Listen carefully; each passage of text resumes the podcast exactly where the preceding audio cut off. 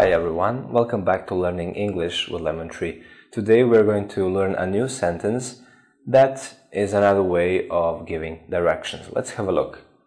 Get on the bus 15, it will take you directly to the library. Get on the bus 15, it will take you directly to the library.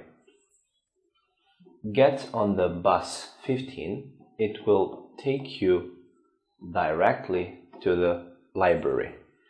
Get on the bus 15, it will take you directly to the library.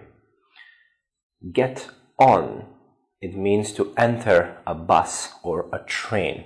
So you get on a bus, get on a train. But if you want to, uh, let's say, enter a car or a taxi in American English cab, uh, you won't say get on, you will say get into the car. So you will use this one get into. Get into a car, get into a taxi. If you want to leave, you will say get off.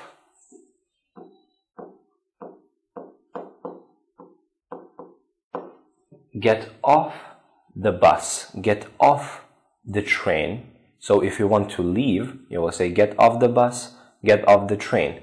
If you want to leave a taxi or a car, it will say get out of.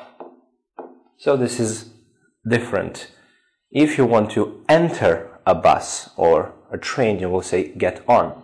If you want to leave, you will say get off the bus, get off the train. If you want to get into, if you want to enter a car, you will say get into a car, get into a taxi. And of course, if you want to leave, you will say get out of the car. Get out of my car right now. Or get out of the taxi. Let's say the sentence one more time. Get on the bus 15. It will take you directly to the library. Thank you for watching. See you next time. Bye. thank you